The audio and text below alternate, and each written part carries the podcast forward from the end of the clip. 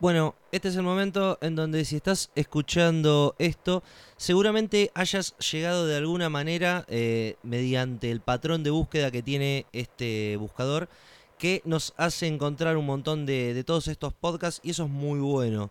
Eh, ya estamos en la temporada 3, ¿viste? Así de la nada sacamos de la galera una nueva temporada antes de abrir el telón. Andrés, pasá, pasá, decime qué te parece. Tenemos más temporadas que Gambito de Dama, por ejemplo.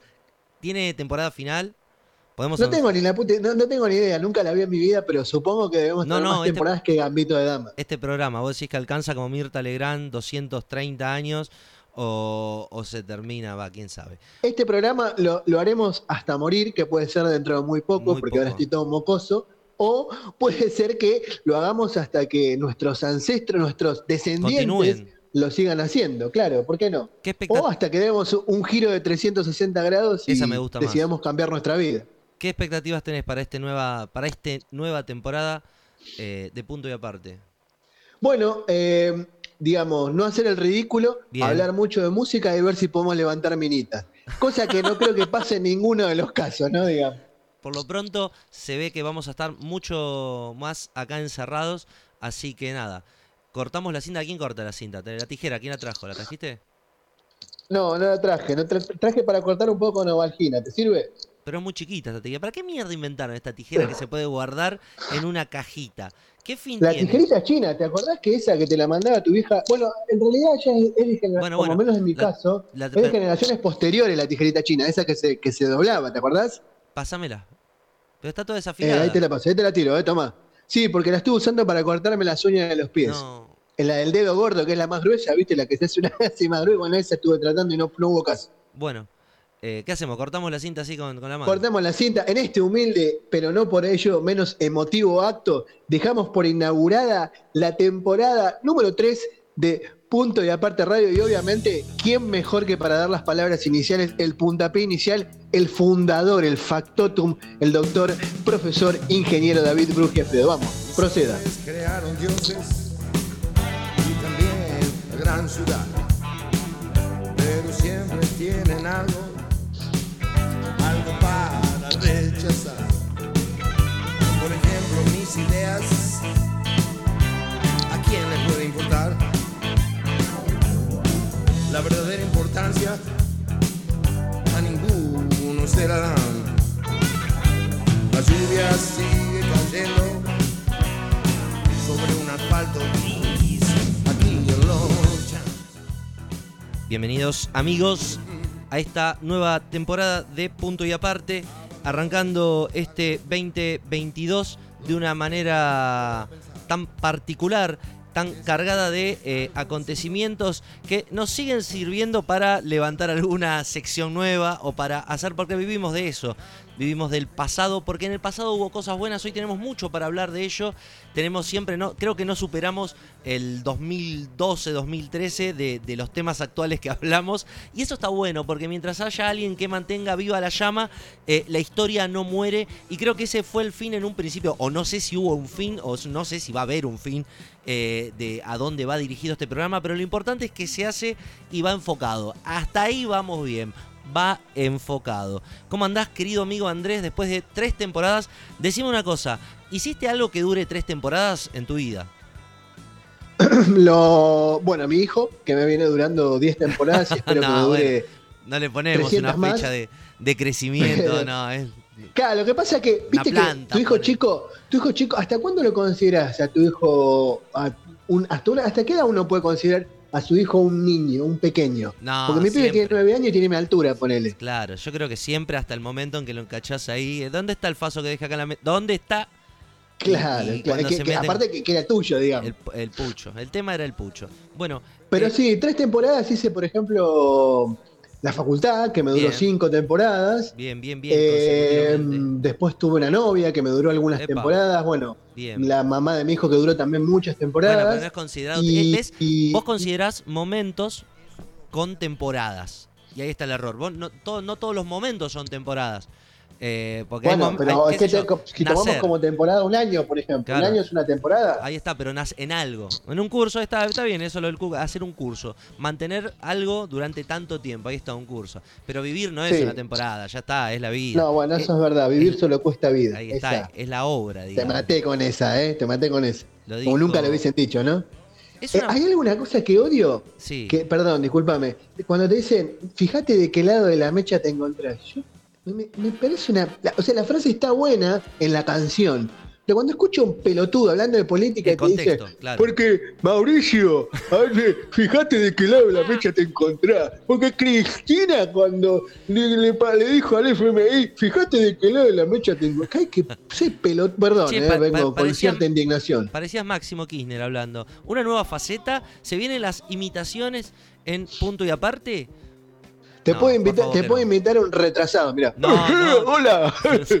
No, no, no, por favor. Escúchame. eh, las imitaciones, ¿son buenas o te aburren? No, la verdad que son muy malas. A, a ver, imitadores. ¿Vos te acordás de Nito Artaza y Cheruti que, que hicieron Uh, toda era su obra malísimo, boludo. basada en eso, en imitar, en imitar a Menem? Pero Ah. aparte e- era imitar los gestos más bien. Yo había un recuerdo uno peor que se llamaba eh, Zapag. No sé si te acordás vos. Mario Zapag. Mario Zapag. Era peor todavía, porque ni siquiera imitaba, ni siquiera hacía la voz, era la voz del chabón y hacían los movimientos, no sé, de Bernardo Neustadt y movía las manos como y lo maquillaban como Neustadt, Claro. por decir algo. Pero la voz era la misma de la voz de él, ¿entendés? Bueno, Es pero una cosa vergonzosa. no seas chabacano, por ahí es la caracterización. ¿Sabes que no me, su- me suena, pero no. Eso era. La- Eso era una caracterización. Ahí está. Bueno, un mérito, un punto para, para el desarrollo actoral. Sabes que eh, ya, ya me pudre el, tipo que hace imitaciones, imitaciones, pues ya no es cómico. Ya pasamos un montón. de- eh, eh, es la transición del humor al humor, ¿no? Me pasaba. Mirá, lo- Me pasaba Sí. para viendo un par de, de stand de stand-ups eh, que están en Netflix, ¿no? De, de un par de sujetos, no me acuerdo ahora el nombre. muerte a los estandaperos. Bueno, hay un par que, justamente, pero en Estados Unidos tiene otra connotación, ¿viste? Es como que hay temas mucho más candentes, qué sé yo, el racismo, eh, la- el tema de la sexualidad, la libre sexualidad y por ahí la falta de apertura en cuanto a temas de salud, de, bueno, de atención médica. Entonces, tienen un humor mucho más ácido en cuanto a cosas que acá no se viven, por ejemplo.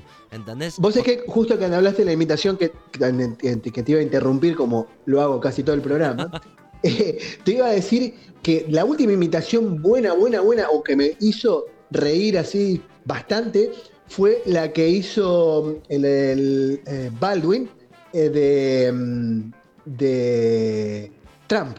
No sé si la recordás No, no en esa, Saturday sí. Night Live. Bueno, sí, sí, sí. fue pero- muy, muy, muy buena, muy buena, porque aparte, mm, el chabón, eh, además de que es un gran actor, ¿no? Eh, eh, Alec Baldwin, Bueno, ahora y va- un ahora asesino, es un porque asesino. hace poco más, El hace poco asesino- mató a una chica, exactamente. El actor ¿Ves? asesino, Pará, ahí Alec está. Baldwin, ¿De qué lado de la mecha te encontrás? ¿Crees que Baldwin... de- del lado que explote la bomba, seguro que no. Pero ¿Baldwin es inocente o Baldwin es un asesino? Sin duda, lo banco a muerte. No, lo banco a muerte, fue un accidente. Una No lo banca a muerte porque puede ser el próximo. ¿Viste ¿eh? como cuando se te, cuando destapa una sidra y le saca un, ore- un ojo a uno? Bueno, es una desgracia. Una Cuando se vuelca la sidra y se, se vuelca la sidra y te hacen una cruz. Alegría, alegría, No, te dice. no, no. ¿Te acordás que Peor, destapan la sidra y te la dan en el ojo y terminás en el Santa Lucía. e- es- ¿Qué? Ese era el peor, pero después viste que además cuando pasaba una- un incidente, por ejemplo, mi viejo hacía en dope que le pegaba a algo y tiraba y llenaba la mesa de vino, de vino tinto, y se mojaba el pionono, viste, la- el sanguchito de miga, y el chabón decía, alegría, alegría, y toque, Claro. mojaba el dedo y te hacía una cruz en la frente. ¿Qué, qué es esa Bueno, locura, no? ¿De qué lado de la mecha te encontrás? ¿De los que tienen la cruz o los que van a morir ardiendo en el infierno por no haber sido bautizados por esa piedra cal y sagrada que nos hace reír? Tengo la cruz y me moriré, y me moriré incinerado en el infierno también, además. Además.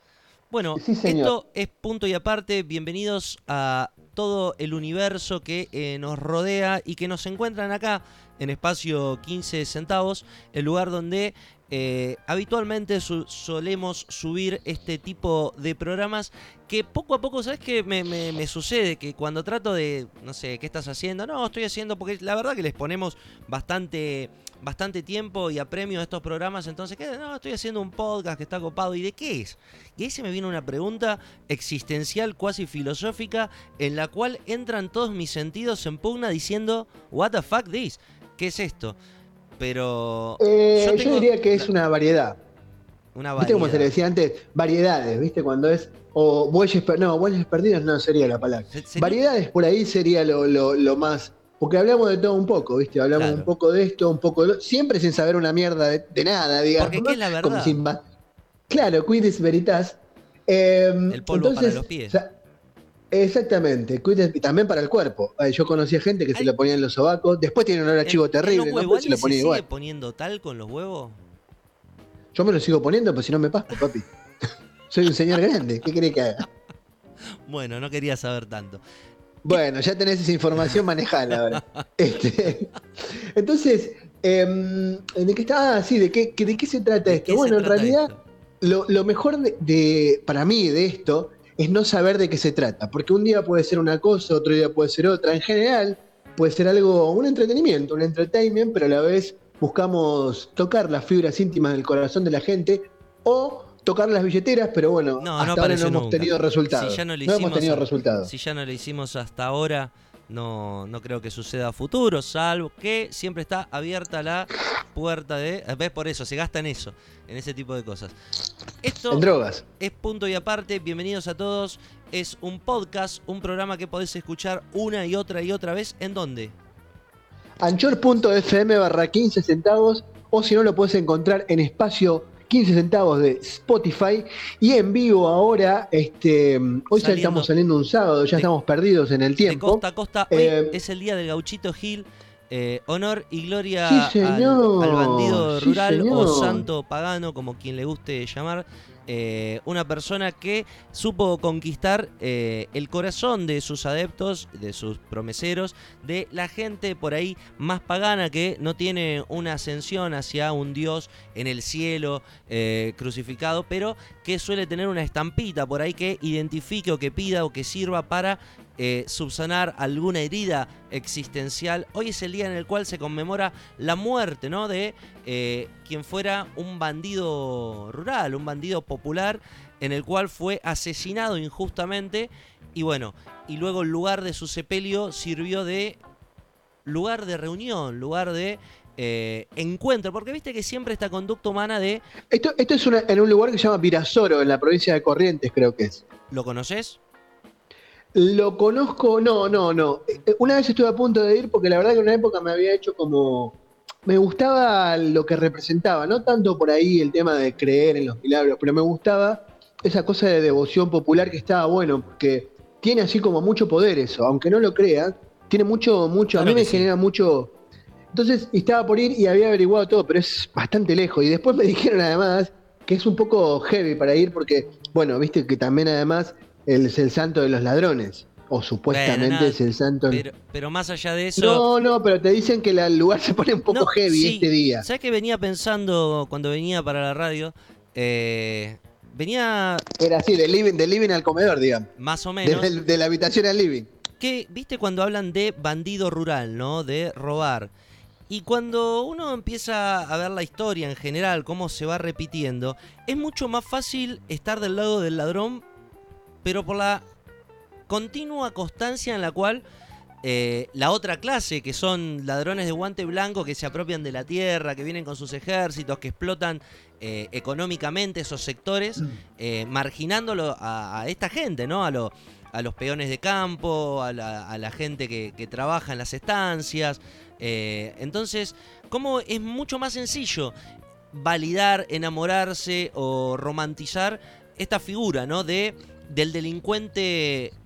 Del delincuente del delincuente, como sería? Eh, mitológico, en el cual eh, un acto que está condenado termina siendo un acto romántico. Y esto es algo re loco, porque vos fíjate que siempre se va manteniendo en esta guerra entre el que tiene y el que no tiene, la burguesía y los obreros. Claro, obviamente es, la- es, la- es un sistema que no funciona o que eh, presenta sus falencias.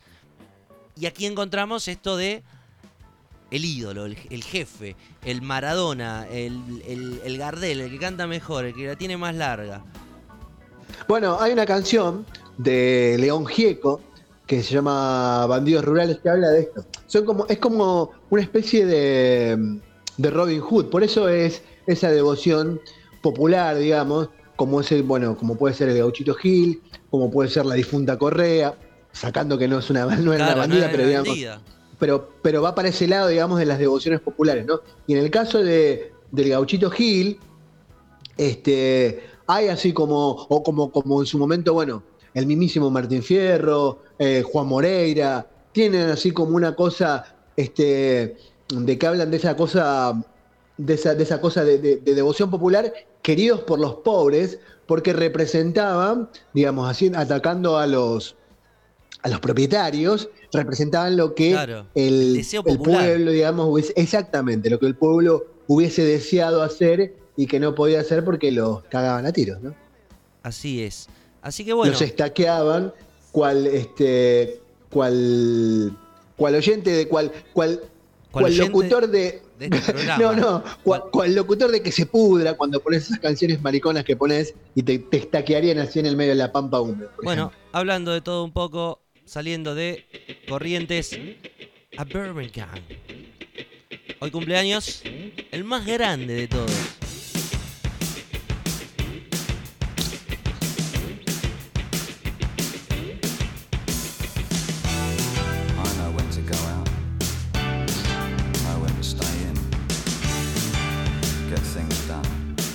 ¿Qué decir del maestro David Bowie que ya no se haya dicho?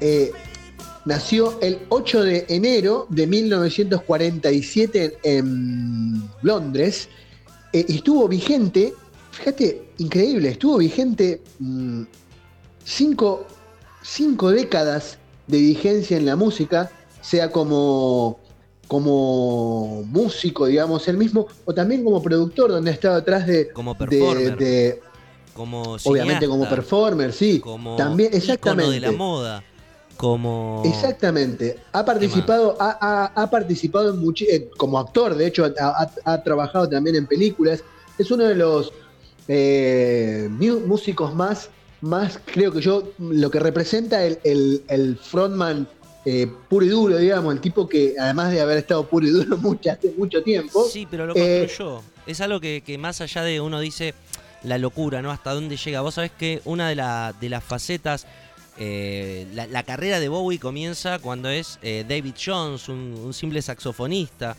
que, que comienza a, trabajar estas ideas que no son bien vistas en los años, vos imaginate, eh, fines de los años 60. Él ya está dentro de una, de una imagen dentro del teatro, dentro de lo que es la música experimental, pero bien under, bien de, círculos muy cerrados.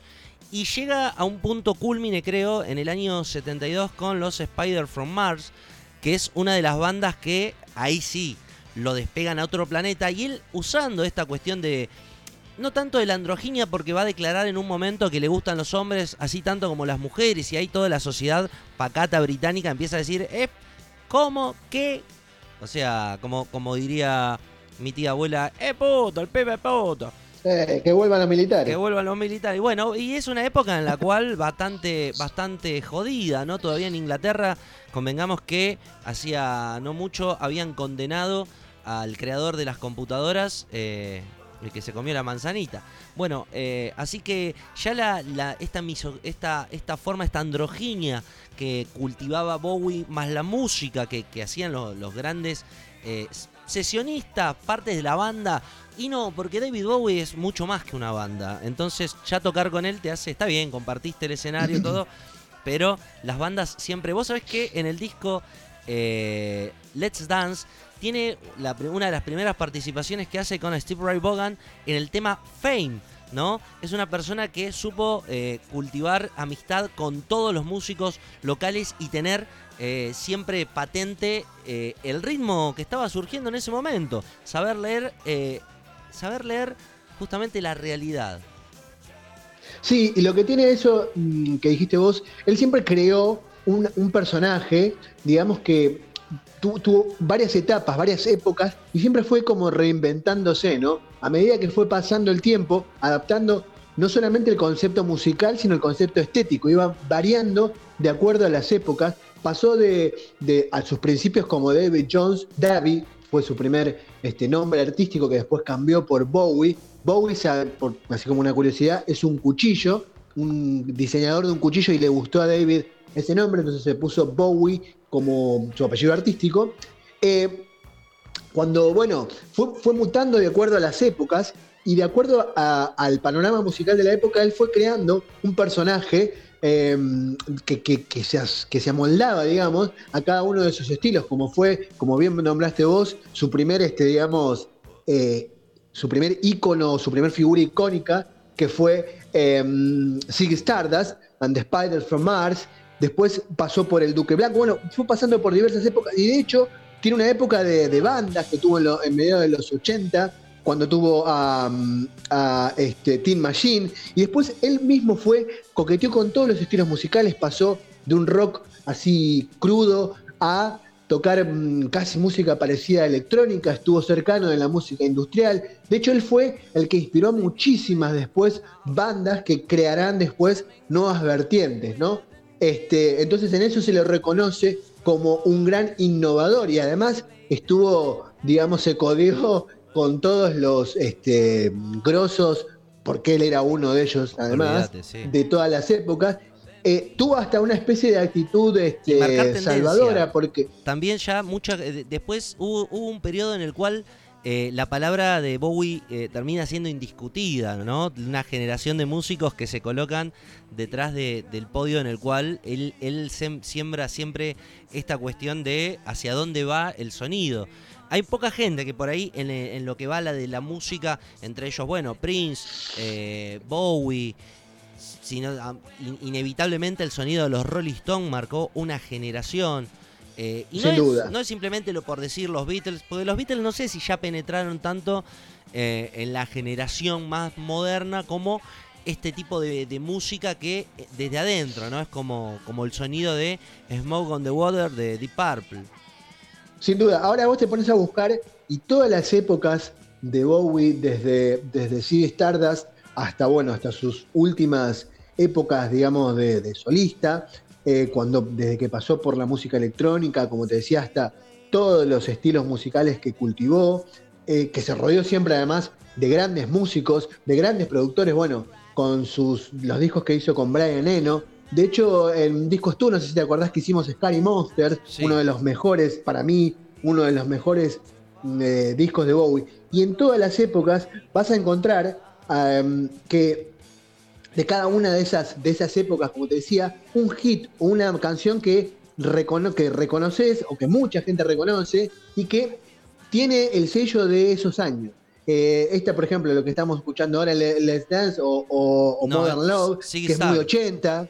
Bueno, sigue Stardust, que es muy 70. Tiene así como, como que marca, marca tendencia. Y finalmente, cuando ya él se retiró en el, en el em, año 2016, creo que fue que se retiró, bueno, poco tiempo antes ya de, morir, em, quedó como una especie de, uno de los gurús, digamos, indiscutidos, que de todas las vertientes musicales, de todos los estilos, hasta de otras em, tendencias artísticas, lo han reconocido como un gran innovador y un gran inspirador, ¿no?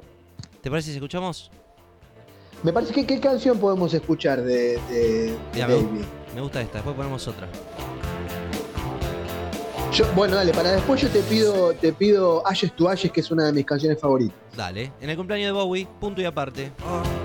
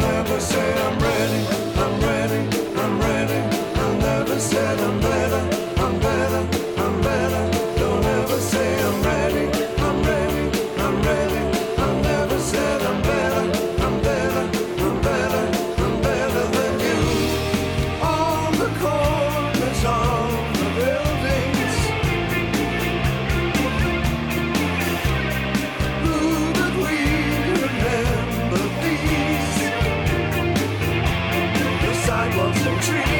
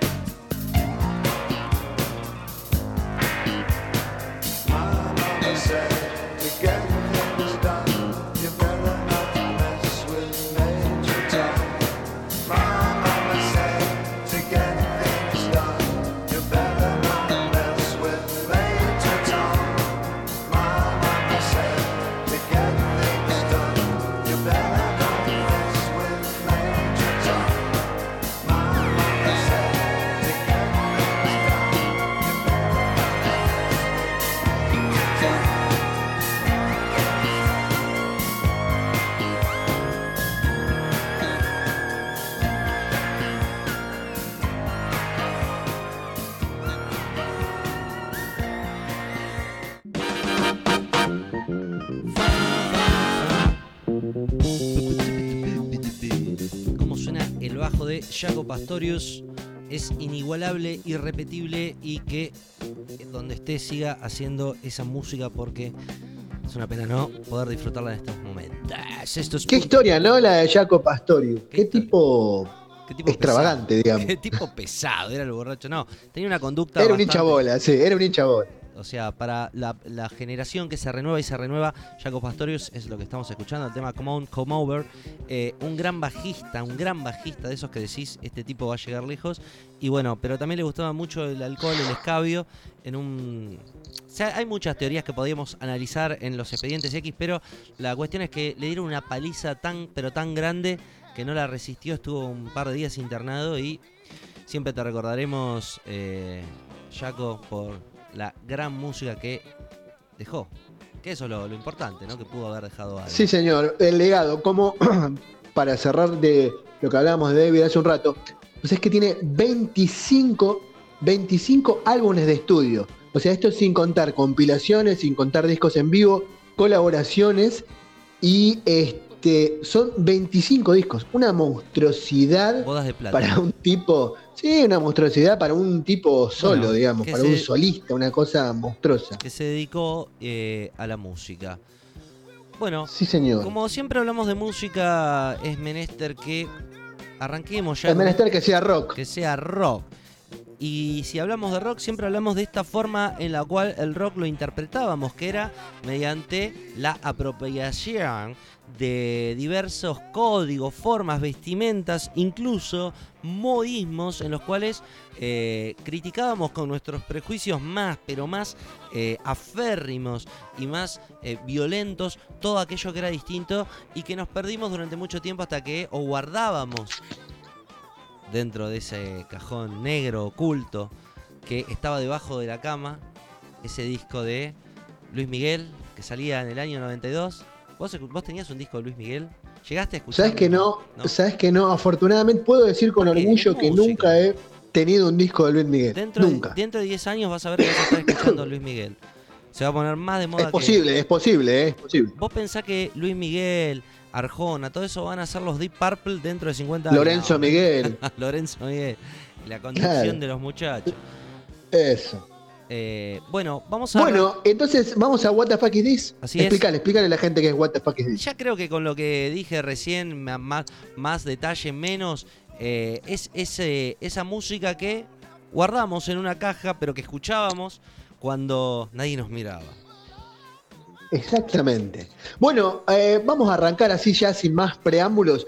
Te voy a proponer la primera canción que paradójicamente no Paradójico. es una canción que paradójicamente no es una de esas canciones que avergonzaban ni nada de eso. Aunque el cantante a mí me da un poquito de vergüenza Cuando porque lo en persona. ¿a quién va dirigido? Sí, señor. Paradójica, es una paradoja, digamos, porque Ah, hablamos claro. de algo que nos avergüenza, pero en realidad, en este caso, es una, una banda de rock, un tema de rock, de un grupo de rock, que lo que a mí me avergonzaba era uno de sus integrantes, Mirá no me vos. caía para nada, para nada bien. No podías escuchar. Y eso. por eso lo, lo cancelé, claro. Pero no es un mal disco ni una mala canción. La banda que te hago referencia es Alacrán y, el y la canción se llama Vagabundear, del año 1989.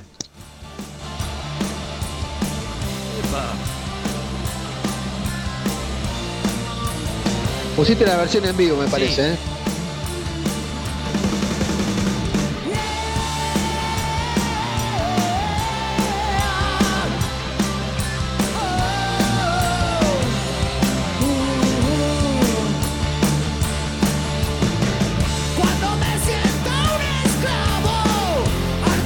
Sí, es una versión en vivo, que es peor que la original, digamos. Pero bueno, no ¿por importa. ¿Conoces esta banda? Sí, eh, Mario Young, eh, la, la carrera de- Mario, ya, sí señor. Y ese era el músico que me caía tan mal de Alacrán. ¿Por qué? Este tipo se gana el salario dignamente. El tipo se llamaba, primero se llamaba Mario Balanián, era armenio. Era, eh, yo tenía un amigo que era armenio No y él- la comunidad. Ya- No, no, no, no tengo nada contra los armenios. De hecho, tengo, creo que en alguna rama Los- de la familia debe haber algo de Armenia. Hay algo de Armenia. No, no, no. Pero el joven, el señor este, ya para esa época, es un tipo grande, debe tener ahora. Es un cantante. Debe tener cerca de 60 años. Sí, más o de hecho, menos. estuvo en Rata Blanca en su momento. Claro. sin- Así es. eh, la- eh, eh, me caía muy bien yo una vez los vi en, en- en un vivo, en un. No recuerdo si fue en una fiesta de primavera o en algún lugar así. Eh, el guitarrista Gadi Pampillón, que me caía súper bien, De la un tipo Torre. de primera. Exactamente, bueno, Gadi Pampillón. Pero Mario Ian lo conocí por intermedio de una persona de la comunidad armenia y era un. No quiero decir que era un pelotudo, pero un tipo muy desagradable. te cayó muy mal. desagradable. Sí, Y me viste- cayó como el orto. Viste que Y cuando. lo cancelé, Claro. lo, lo- lo bloqueé. Por más que la banda no era mala, bueno, la estás escuchando, la banda Sí, una sí. banda de, de de hard rock de, de esa época, digamos, ¿no? Sí, sí, eh, Kamikaze es una banda legendaria dentro de los, de los Exacto. formadores de este género metalero en la Argentina. Y Mario Ian también, más allá de, de las diferencias que puede haber. La banda no Eh. es Kamikaze, igual es Alacrán. Alacrán, Alacrán, perdón. Eh, Kamikaze es banda de esa época, bueno, de esa época, Tren Loco, Claro. eh, bueno, Rata Blanca. Rata Blanca es un poquito anterior, digamos, pero yo no soy muy, muy fan del- de, de ese, de, ese No, de esa época del heavy nacional. No soy así como un gran seguidor y un gran fanático. bueno, la, mejor banda del mundo. Bueno, pero ya Hermética iba para otro lado, digamos. Sí. Iba- era este, hard rock que hacía, bueno, que era Rata Blanca, eh, había otra banda llamada Hermes, eh, bueno, Tren Loco. Tren, a Tren Loco creo que hace poco se separó, ah, es el, el cantante de Tren Loco después de tantos años eh, peleándola, un tipo también súper de primera que lo conocí, tan- tuve la suerte de conocerlo también un crack. No me acuerdo ahora el nombre, pero bueno, lo que te digo es que Alacrán me caía mal por eso, no porque tuviera, no porque diera vergüenza, porque tranquilamente en el año 1989 Era ponías este tema claro. y si no y estaba todo esto- bien, digamos. Si no escuchabas esto, te. puto, puto, eh, puto. bueno, vos conocías esta banda, la tenías No, así como no. alguna. La empecé a escuchar. Ah, es- La, la empecé a escuchar ya de grande cuando, cuando me empecé a juntar con esta gente de, de las camperas de cuero. Que se O sea, pudra. cuando, cuando en la adolescencia viste que tenés que ir de, de qué lado de la mecha te. eh, viste, sirvió como, Ahí eh, como ahí la, está. la palabra del día. ¿De qué lado de la como mecha- disparador, como, disparador. Ahí está. Eh, y bueno, me, me calcé las camperas de cuero, las tachas, todo. Y ahí comencé a, a ¿Vos incorporar. eras de esa, esas sordas de chicos malos con sus camperas de Claro. cuero? Me faltaba la moto Esa. y la maldad. Esa. Eh, pero sí, sí, sí, eh, todo, todo estas, eh, Vikingo Martínez, El Reloj, eh, son bandas que... Claro, claro que sí. Bueno, pero esas son bandas. El, el reloj es una banda de los Y 70. con el Tano que- Marcielo, o sea, que, que- que más viejo, o sea, antes de que... Claro, esa- es- esa- esas bandas. Porque hay como una. Bueno, bueno, bueno, Yo no, no soy. no desvariemos, no desvariemos, que el tiempo... Bueno, es sí, es verdad. Algún día hablaremos de esas cosas, día- pero que esa como una tercera oleada de esas bandas de heavy, de hard rock, y entre esas estaba el reloj, eh, mm, eh, Crucis, bueno, nada. Tenemos- Y después vinieron estas bandas de los 80 y bueno, nada, eso. Así que esa es mi primer propuesta de hoy, que está dentro de lo aceptable, digamos. Bueno, yo creo que la palabra que me van a decir a continuación, luego de que muestre mi carta, una banda del año, es más vieja, pero en el año 1993 saca un disco homónimo con justamente el nombre de la banda era el nombre del disco. Acá en la Argentina se caen como condorito, hacen plop para atrás y, y todos a bailar con este ritmo. Una banda que por cosas que conté recién no podía decir que me gusta. Es un temazo esto. ¿Escuchamos un toquecito? Es una gran banda.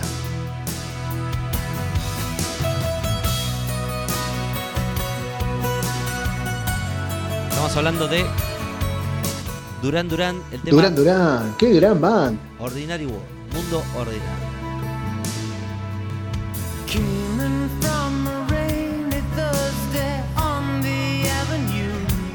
Hace poquito vi en, eh, bueno, así en esas noches perdidos por la oscuridad de YouTube, me encontré con un videito de una Dale, presentación de dale. ahora. ¿Cómo? Dale, nadie, nadie a la noche en internet ve presentaciones. Bueno, dale. No, no, me encontré con un con una concierto, digamos. Yo siempre sigo esos canales de la BBC porque ahí te aparecen eh, Top of the Pops o esas cosas que te aparecen así como por ahí te sacan videos del archivo de recitales de otras épocas, de que eran buenas bandas. Y me encontré con un recital de Durán Durán de ahora, de noviembre del 2020, que recomiendo si tenés la oportunidad, si alguna vez se te ocurre por curiosidad verlo. Es una gran banda, suenan de la hostia el cantante. Viste que los cantantes ya después que, que tienen como sus seis décadas entran a cantar cada vez peor y se les Sí. cuesta. les cu- bueno, este, el tipo este está como Impecable. su primer día. La banda está impecable, suenan súper bien. La verdad que una banda de puta madre. Yo los vi en vivo en Argentina, en el Luna Park. Me encantaron, yo era fanático de pibe, a mí me gustaban y lo decía con orgullo, ¿eh? a pesar de Sí, que No, si me yo encontraba con tus amigos que se pudran, me ensartaban como churrasco de croto. Pero lo Jamás. decía. jamás pude. Igual es un disco, está bueno, lo, lo, empecé- lo escuché, viste, cuando decís ponerlo entero, eh, ya de grande, de grande, va. Este Ya- disco que es de los no- 90 y pico, Es del ¿no? 93. Tiene un par de bolazos de, de un, de un sonido que, no sé, me niego a entender o que no me satisface musicalmente. Y mirá que, que- que tengo un oído amplio, pero el disco está bueno. El disco viaja por este sonido. eh, tampoco conocía mucho a la banda. Creo que en ese momento la banda ya venía con una carrera, ya venía haciendo cosas. eh, Y mira, la banda es una banda que arranca en los 70, Claro. tiene, tiene, bueno, mucha influencia, es de esa época post-punk, de ese post-punk a partir de los fines de los 70, principios de los 80, lo que muy influenciada por, por, por ejemplo, por David Bowie, por Claro, The Cure, tiene así como muchas influencias. Exactamente. Y son lo que sí que encaran por un lado un poco más pop, pero nunca dejan de ser una banda de, de instrumentos, nunca fueron una banda de música electrónica, ni siquiera creo que llegaron, tuvieron algún coqueteo como todas las bandas que pasaron por, por la tentación, digamos, de meter máquinas en sus discos, pero Duran Duran fue una banda que a lo largo del tiempo se mantuvo con esta estética, digamos, glamorosa, porque eran unos Claro. tipos así muy glam, muy británicos, viste, con sus peinados, con sus pelos parados y toda esa cosa muy moderna, muy new romántica al principio, con, viste, las caras, las caras maquilladas y todo eso. Pero después, es mm, sacando, digamos, no, pues sacando, el, eh, digamos, sacando, limpiando de pelo y paja, sacando todo lo que rodea, la banda es muy buena.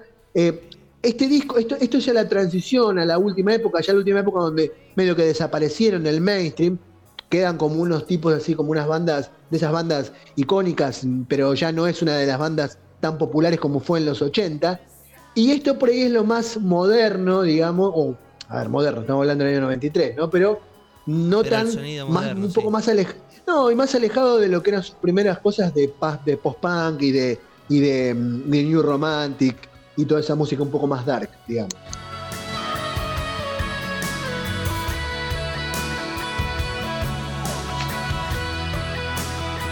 Buenísimo, yo pensé que venía con las palmeras, con algo así, como siempre cuando le metes tanto preámbulo salí con una cosa de eso.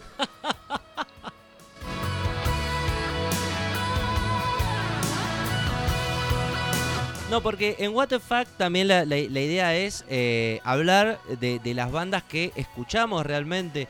Y hay bandas que, dentro de la música tropical, si bien no, no es un, género, como siempre digo, que haya explorado por eh, satisfacción, sino que me, parece in- interesante, es divertido, incluso hasta sonoramente es agradable, algunos arquetipos de, de la música eh, en su contexto general, ¿no? Tampoco tanto conocimiento. Pero ¿Te gusta claro, la cumbia? ¿Te gusta la Sí, cumbia? No ¿cómo le que metes no? arquetipo, no le metes palabra difícil, Pero- te gusta la cumbia. le metes arquetipo, le metes palabra rara, dale.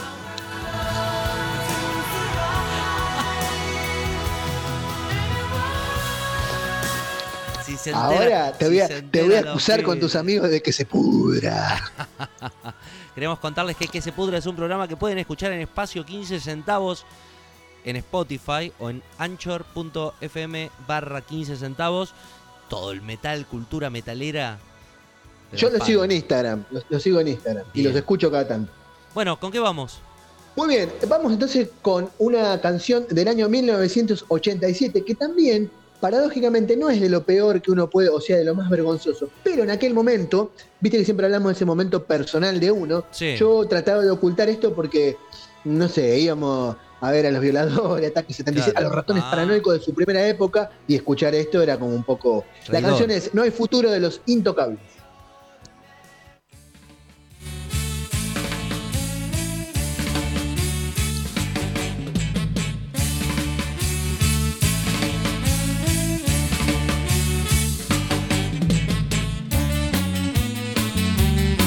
What the fuck? Es bueno esto, hay que reconocerlo. Ahora a la distancia lo reconozco. Sí, está bueno. Vamos a cualquier parte. No hay futuro, no hay futuro. Con la Esta banda apareció en el momento de, que, de la saturación de los fabulosos. Era- eh, había una saturación de los fabulosos Cadillacs y de los Pericos, en esa época, esa música medio cachengue, como Eh, pará, alegre. pará. Sí, Ska. Por ahí eh, era una, una, una, in- una intención de entrar al mundo ska, porque en los 90 el reggae no estaba marcado como en otros países centroamericanos. eh, este sonido estaba muy limitado a algunas bandas. Y es verdad lo que decís, no, no, no te quiero interrumpir en el relato, pero esto que estás diciendo que es una los 90 en estas bandas que era para, pa- que, que no sé si lo veían tanto como la cultura ska o música para la joda, ¿no? Para claro. a- había una, a ver, esta banda vos la escuchás y vos escuchás Madness, escuchás. Bad Manners, los Specials, y escuchás eh, un ska súper británico que es más puri- incluso más purista que los fabulosos Cadillacs, esta banda. Como hubo otras bandas, bueno, eh, otras bandas de esa época, ahora no re- hubo muchas bandas que después terminaron yéndose, de hecho, bueno, los calzones que vos acá alguna vez lo pusiste también, arrancaron haciendo este ska, y hubo así como alguna, hubo una movida, de hecho creo que hay un circuito, eh, o había un circuito, debe haber un circuito ska en Buenos Aires, que de bandas que Pero tocaban, bueno, no cuando... entran. Yo no sé si entran hoy los calzones o, o las bandas eh, que, que intentaban, ni siquiera los Cadillac, porque no, no sé si los Cadillac entran dentro de lo que es el ska, sin ser purista, ¿no? Pero respetando las bases de, de lo que era el, el ska hardcore o el ska más tirando a, a- a la música reggae, que, que es el que más aceptablemente está metido en los medios. Yo no sé si... Claro, hoy- de hecho vos, sí, de hecho vos escuchás esta, esta banda, te digo, y, y te pones a buscar bandas británicas de los, del ska de los, de los principios de los 80, fines de los 70, ese ska que mezclaba con el punk, ¿viste? Esas bandas multirraciales donde había eh, africanos, este, ingleses de clase baja, y así trabajadora, y esto tiene mucho de eso. Pero sí es cierto que mm, lo purista, como decís vos, por ahí hoy pasaría para otro lado. Se fusionó mucho después, más en Latinoamérica, con el tema del punk. Tiene como mucha cosa, bueno, una banda que te fusiona mucho es Escape, por ejemplo, que- es, es punk, punk ska, ¿viste? Bueno, Bueno, de hecho Rancid, por ejemplo, tocaba ska también, Viste que- bandas punk. esta curiosidad de que eh, la ideología que profesaban los, los, los que seguían el movimiento ska eran skinhead, antes de que el skinhead sea neonazi, ¿no? Exactamente, el skinhead era, mm, eran eh, uni- bandas multirraciales, música, la música OI, la música OI para que al tener alguna referencia es lo que hizo en, su, pe- en lo que hizo en algún momento dos minutos, por ejemplo, ese pan rock desprolijo cantado como tipo canciones de cancha, que también tiene mucho que ver con esto. Eh, eran bandas eh, integradas multirraciales, generalmente por, por hijos de inmigrantes o por inmigrantes este, de las colonias británicas, y también era una música de la clase baja, de la clase trabajadora, de, en esa época, bueno, que Inglaterra atravesaba por una crisis, influyó sobre muchísimas bandas. The Police, por ejemplo, tuvo mucha influencia de esto. Bueno, ni hablar los Madness, que fueron así como lo más conocido, pero hay otras bandas. Bueno, Luca Prodan siempre mencionaba una banda que se llamaba Bad Manners, si alguna vez tenés la oportunidad de escucharla. O, sí, sí. o el mismísimo Ian, Ian Dury coqueteó también con este tipo de música. O sea que hay una cosa así como, como de una música de, de- de- de fusión, nada, a mí me gustaba mucho. Pero en ese momento, en el momento que salió este disco, los, este, las bandas de Scame tenían las bolas llenas, eh, Sí. los fabulosos Kyla, los pericos metían las bolas llenas, entonces los cancelé así. Más allá de que esta banda la vi una vez en vivo en Berazategui, y en vivo no me había gustado nada, nada, nada, pero eh, está, ahora que lo escucho pasados los años, está, va, me gusta, está bueno, suena bien.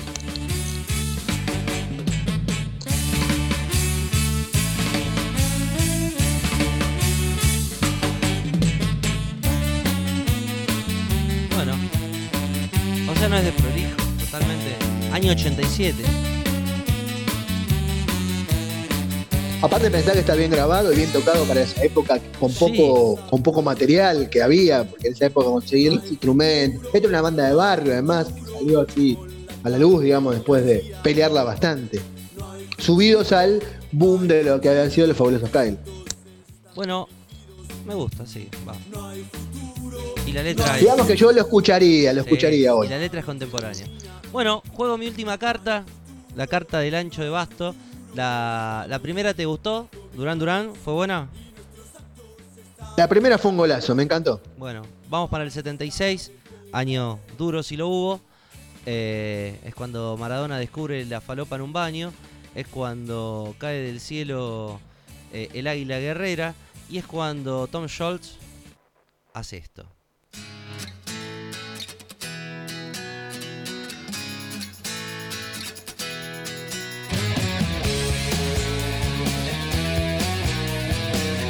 A ver si acá qué es. La banda se llama Estoy escuchando, a ver. igual que el disco.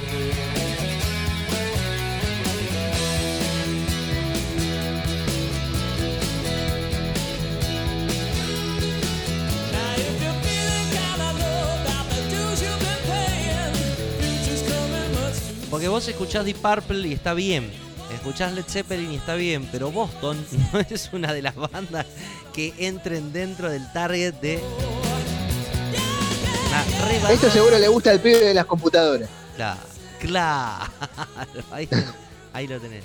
Estamos escuchando. Sí, son esas bandas de Adult Orientation Rock. Claro, vos sabés que con este disco, Boston, eh, justamente homónimo a la banda, el tema Peace of Mind, eh, Tom Schultz llevó a, lo máximo a lo que es el género y, bueno, después todo lo que va a venir. Pero Boston es una de las bandas que tenía guardada, creo, fue en un compilado que antes vendían en las revistas, que conocí esta banda y bueno, antes era muy difícil conseguir los discos. No sé si escucharía todo un disco porque me, aburre ya es- esta cadencia fiestera de eh, lo mismo, la banda muy bien lograda, muy bien grabada, un sonido impecable. Esto es, esto es como, bueno, lo que viene después Glam Toto, será Chicago, Entra más para ese eh, lado, sí. Rio Speedway, con todo ese tipo de bandas. Tienen mucha influencia. Sí, estas bandas mm, salen, eh, por lo menos una parte de la, digamos, de la vertiente musical, la toman de bandas como Liner Skyner o como los Grateful Dead. Son los que influencian y que llevan esta, los Grateful Dead por ahí eran un poco salvajes para la época y para el, oído adulto, digamos, del americano medio. Pero ellos em, como que edulcoraron la música de esas bandas, de Liner Skyner, de los Grateful Dead, las letras, obviamente, no hablaban de drogas, de, de sexo, de niñas, sino que hablaban de un poco más, una cosa un poco más escuchable, más digerible para la- la- la- la- las radios adultas de esa época y para el público al que apuntaban. Bueno, estamos escuchando Boston. Está bueno, a mí me gusta eso. Está bien tocado, esto es buenísimo.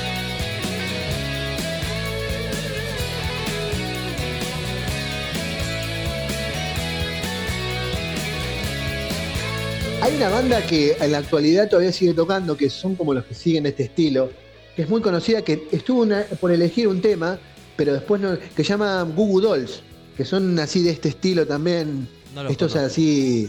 Bueno, sí, son estas bandas así. Nada, se me vino a la cabeza porque es muy, muy parecido el sonido. ¿Con qué vamos para cerrar? Bueno, te, te pido para cerrar y así nos sacamos un poco la mugre de encima. Te pido una canción de la iguana Iggy Pop, Cry for Love.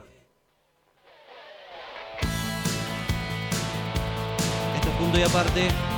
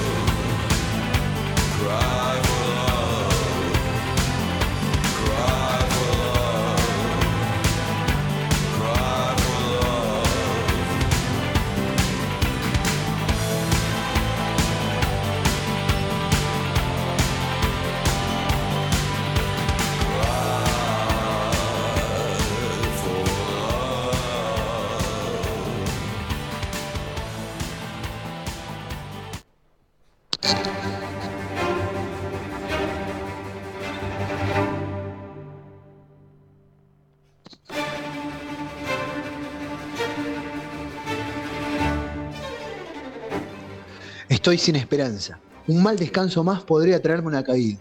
Cuando estoy lejos de casa, no me llames por teléfono para decirme que estás sola. Es fácil engañarme y es fácil burlarte de mí, pero es difícil conseguir la liberación. Yeux sans visage, los ojos sin rostro. Les yeux sans visage, los ojos sin rostros. No tengo gracia, no tienen gracia humana tus ojos sin rostro. Paso tanto tiempo creyendo todas las mentiras para mantener vivo un sueño. Y ahora me pone triste y me enojo con la verdad por amar lo que eras vos. Ojos sin rostro, ojos sin rostro. No tienen gracia humana tus ojos sin rostro. Cuando escuchás la música te das un chapuzón en el bolsillo de otra persona y luego tenés un desliz, robás un auto y te vas a Las Vegas. Y te metes en la piscina de los gigolos. Pasando el rato junto a la línea estatal, convirtiendo el agua bendita en vino y bebiéndotelo. Estoy en un bus en un viaje psicodélico, leyendo libros de asesinos tratando de mantenerme a la moda. Estoy pensando en ti. Y tú estás ahí, fuera. Así que decí tus oraciones. Ahora, cierro los ojos y me pregunto, ¿por qué? No desprecio. Ahora todo lo que puedo hacer es el amor que una vez fue, tan vivo y nuevo, pero se ha ido en tus ojos y me doy cuenta que vos solo tenés ojos sin rostro, ojos sin rostro. Les yeux sans visage, tus ojos sin rostro. Y ahora están peorando. Eyes without a face, Billy Idol. Eh, ¿qué dice, señora?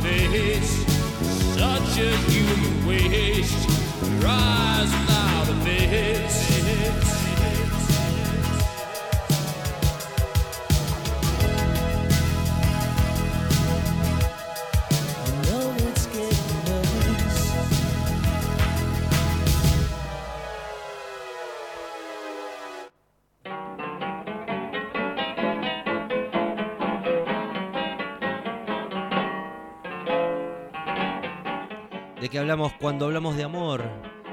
¿Qué son esas canciones que, voy a confesar, como macho, como hombre no binario, como no binarie, abrimos el telón de esta sección solamente de varones, que nos hacemos cargo y decimos, esto está mal, así no se debe tratar a nadie. Y esos temas que estaban en la cúspide, en ese pedestal inmaculado, en el cual colocan en entradas y salidas de casamientos o despedidas de casamientos, obviamente. Aquí te decimos, Si los hombres conversaron esa lloran. pampa le diría Es de macho la llorar.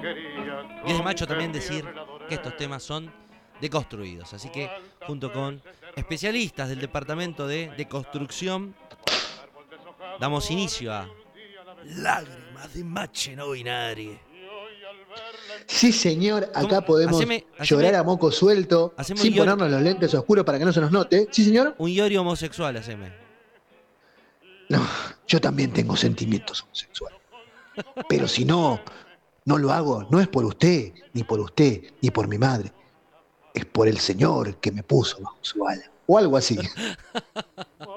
Mándese un trago.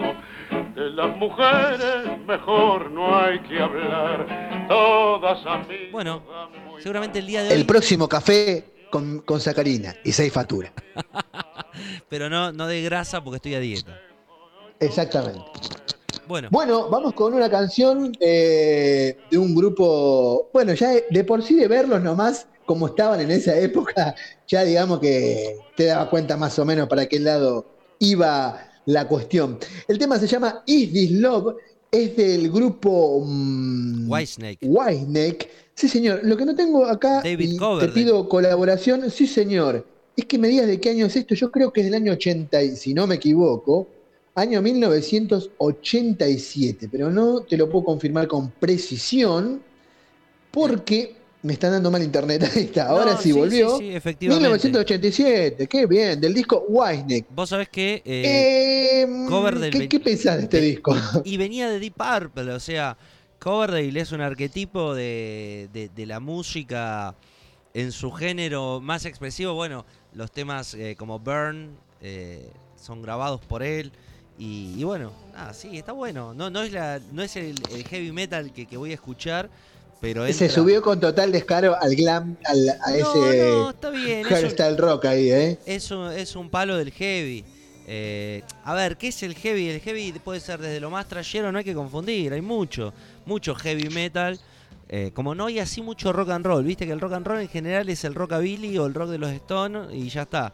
Pero dentro, Sí, del, es, heavy, es cierto eso. dentro del heavy metal vos tenés 100.000 calles. O sea, no me parece nada, nada, ¿cómo se llama? Que, que le decía Papo a DJ Dero, nada, nada poco deshonesto o nada deshonesto. Conseguiste un laburo honesto, digamos. Claro. El tema es este. No existirían las Bueno, a ver, a mí me genera, esto. me genera sensaciones encontradas este tipo, este, este, Para- este disco de ¿Para qué- Whitesnake. no, pero ¿para qué usarías este tema? Vamos a respetar la consigna Para ir al telo, obviamente. sacando los, ¿Para qué va a ser? lo- los soes, ¿no? De, ¿en, en qué momento de tu vida usarías este tema? ¿Telo nada más? Nunca, nunca, nunca Ah. fuera de eso. Fuera de eso nunca. ¿Vos para qué lo usarías? No, No, me que no, lo no, usaría para hacer un asado. No soy convencido. eh, lo- por ahí sonaría, si estoy escuchando Aspen, seguramente sonaría el tema, pero no soy. eh, a ver, no. No tengo un prejuicio, claro, sonaría en un random. No pondría a Wasney directamente. Claro. Pero sí, es tema Bueno, de tema- arrancamos con el análisis de la letra. Por favor, Arrancá de cero entonces.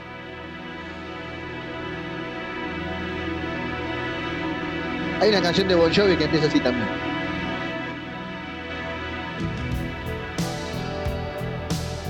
y la de Cerati. La de Soda Stereo. Es posible, sí. Voy a ser tu En el mayordomo. borde, ¿no? En el borde. Pará, la que dice voy a ser tu mayordomo.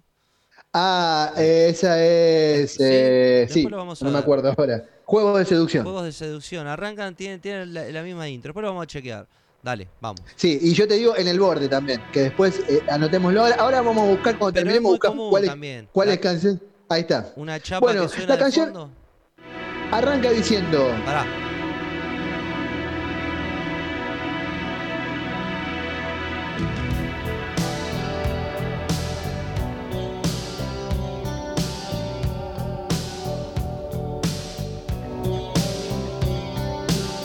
Está bien tocado igual, ¿eh?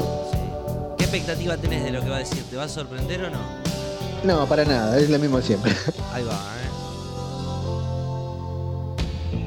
I should have known better than to let you go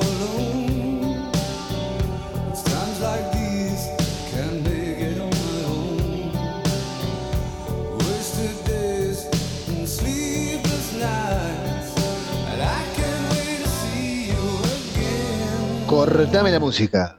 Bueno, arranca diciendo, debería haberlo sabido mejor, eh, que dejarte ir sola, ahí ya, Qué hijo de puta. digamos, te da la pauta de que, Dale no, plata no, para de que te dijo, ella le dijo, voy a salir, mirá que si no me acompañás me voy sola. Ah, Anda, nomás, le dijo, anda nomás, máquina, Claro. le dijo, nadie te detiene. Claro, sos libre. ¿Y, ¿Y qué pasó cuando la dejó ir sola? Y Le mandó un mensaje, le dijo, gorda, ¿estás viniendo? No vuelvo. Y el mensaje, no, no, el mensaje con una sola flechita, ¿viste? Así, tic, una sola flechita. Ah, no, en esa época no había WhatsApp. Bueno, pero adaptémoslo a los tiempos modernos. Le manda, le dice, anda, anda sola. Pero mira que voy a la casa de él, viste que Ya cuando esas parecía- reuniones. Me parecía raro cuando a las 5 de la mañana todavía ya no había vuelto, iba a llamar a la policía y después recordé que me dijo, si un día no vuelvo, encuéntrame en el en la ruta 28 en Missouri y, Claro. y ahí quedó todo. Claro, bueno, entonces dice, en estos, en momentos como estos, dice, en los que no puedo lograrlo por mi cuenta, o sea que no es que la quería mucho, sino que estaba, quería hacer algo y no lo podía hacer Claro. ¿entendés? Es dependiente, ya, claro. ya de por sí, o sea, no necesito, no, no estoy mal porque te fuiste, sino porque quién va a pagar las cuentas o quién va, quién va a ir a depositar el cheque ahora, quién va a ¿Quién limpiar. hace las, quién hace las papas fritas? Yo ¿Quién cuando los fui a la casa de mi vieja, no sabía hacer papas fritas. Claro. La tenía que llamar por mi, a mi vieja por teléfono para que me, me dé el paso a paso de hacer papas fritas, por ejemplo. Yo no me casé, me casé para que me limpien la casa, decía. Claro, y mi vieja me decía, claro, ¿para qué te fuiste de acá? Y yo decía, es el lugar Bueno, del que nunca tendría que haber salido. Fue un grave error. convengamos que ella arranca diciendo que es un bollerudo, es un boludón, ¿no? Eh, es un boludo, es quiso- es, un, es, un, es, un, es, un, es un inútil. Se un inútil. ¿eh? Como decía mi vieja, escucha, escucha esta, inútil como teta de hombre, decía mi mamá. Inútil como teta de hombre. O sea que, viste, la teta de hombre no sirve para una mierda. Bueno, porque Sí. la de la mujer sirve para tocar y para el niño se alimenta. bueno, la del hombre no sirve para nada. Seguimos. Bueno, entonces dice, "Mm, es que no puedo lograrlo por mi cuenta, días perdidos y noches sin dormir, Epa. eh, y no puedo esperar para Yo verte de tenía nuevo. un amigo Días que perdidos. hacía que mucha gente no duerma. Va, no era tan amigo, era una, una sociedad comercial. Pero, bueno. Yo pensé que era un, un músico que tocaba con vos, un bajista, por ejemplo. No, bueno, que en esa época era guitarrista. ¿Era guitarrista con vos o bajista no, cuando tocaba no, con no vos? hablo de, de mi vida en estos programas.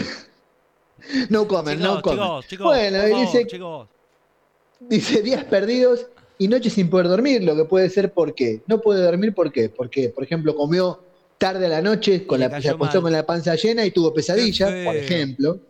No tomó el tecito, ¿viste? También, porque uno cuando pierde una persona que quiere se empieza a dejar, la barba le crece, no se baña, La Eh, panza le crece. la panza que no deja de, no para, no, o sea, nunca dejó. Las, uñas, las uñas de las patas también crecen, crecen. Y ahí le dice, Yo creo que lo ¿quién me va a cortar las uñas de los pies? No Claro. puedo hacerlo yo solo. Yo no lo puedo lograrlo por mi cuenta. Hay un límite y es cuando las uñas se empiezan a eh, atorar en las sábanas. Yo creo que cuando... Claro. O cuando los zapatos no te entran. o cuando los zapatos, exactamente. Sí. Y las medias ya están muy agujereadas y viste que, ¿Viste que te las pones. en el dedo gordo? Y te las pones. Y le pones con la, con la uña más larga y se hace más grande el agujero. El y que invente peor. una media con un refuerzo en el dedo gordo se hace millonario en este país. Te lo aseguro. Eh, sí, en este país, Argentina no domina el mundo porque no quiere, ¿eh? así te lo digo. Entonces, dice eso, bueno, y no puedo esperar verte de nuevo. O sea, la dejó que se vaya sola, le dijo, sí, andaba máquina, no pasa nada. Después, cuando la necesitaba, ya la mina, había- la mujer había dicho, mira, este es un boludo, no lo aguanto más, no se sabe hacer un pap- no se sabe hacer unas papas fritas, no se sabe surcir las medias, porque se deja crecer las uñas y las patas, rompe todas las medias y después le tengo que surcir yo las, la- las medias. Está todo meado y cagado se en fue. un sillón, ¿no? Mirando la tele, esperando que vuelva la mina. Exactamente, con olor a chivo, no se lavaba los dientes.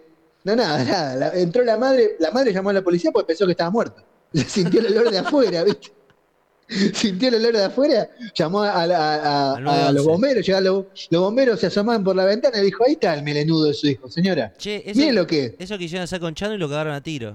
Así que no es bueno llamar a... No, qué, qué, no, qué locura. Bueno, continuemos, continuemos. Bueno, continuemos. Y bueno, poné la música, pues ya después la primera.